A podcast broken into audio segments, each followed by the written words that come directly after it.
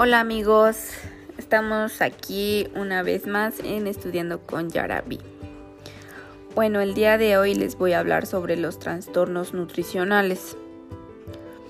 Eh, dice que eh, representan una alteración en las cantidades de, de nutrientes que el cuerpo requiere para su funcionamiento normal y que son ingeridos a través de alimentos.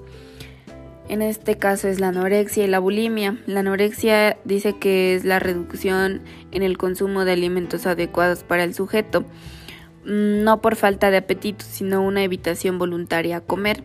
La bulimia dice que son atracones descontrolados, fuertes sentimientos de culpa por el atracón, inducción del vómito, consumo de laxantes, ejercicio excesivo y ayuno prolongado.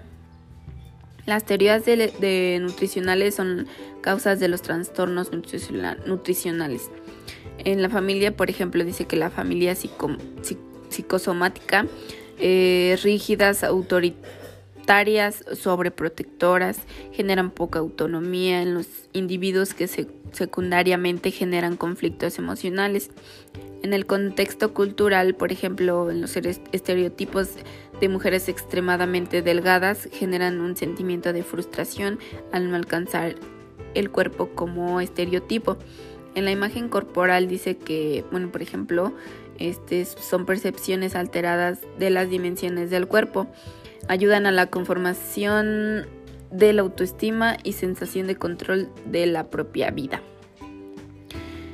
Y bueno, dice que pues la maduración física en la adolescencia marca la pauta más evidente en diferentes culturas de la transición de una persona que pasa de niño a adulto. Sin embargo, existen muchos tabús en este tema que es importante tener información clara con perspectiva de género y real de los cambios en esta etapa de la vida. Entonces no nos tenemos que dejar llevar por los estereotipos y tenemos que consumir una porción adecuada en todas nuestras comidas.